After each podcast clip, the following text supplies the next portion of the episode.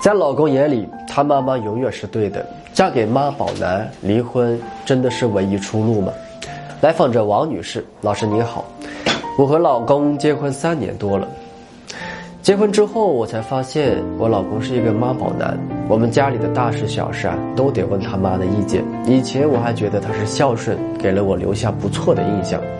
加上咱俩都是大龄青年，后面进展也比较快。当时认识三个月就结婚了。现在觉得他这种愚孝真的是很可怕。哪怕一件事情是错的，他也要听他妈妈的话，向来是无条件的服从。他还有个妹妹，在我们所在的城市上学，经常住到我们家，这都没有关系。关键是，他经常乱翻我的东西，说也不说一声，简直不是省油的灯。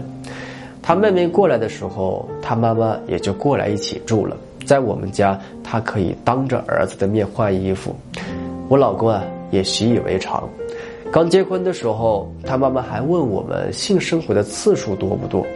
告诉我老公要节制一点，不然很伤身体。所以生完孩子之后啊，我们一直没有性生活。我感觉我快要栽在这个一家人的手里了。现在的情况就是我和我婆婆之间的矛盾冲突不断，老公也绝对不会站出来说话。现在我的心力交瘁，老师，你说这样的男人还有的救吗？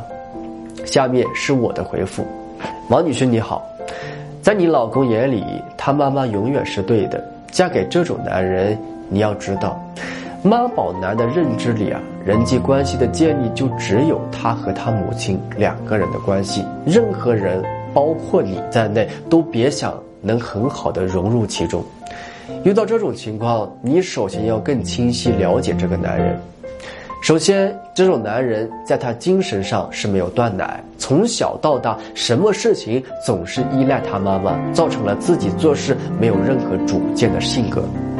再有一点就是这种男人做事情没有边界感，认为妈妈做什么都是合理的，缺乏独立思考的能力，甚至更有一些毁三观的事情。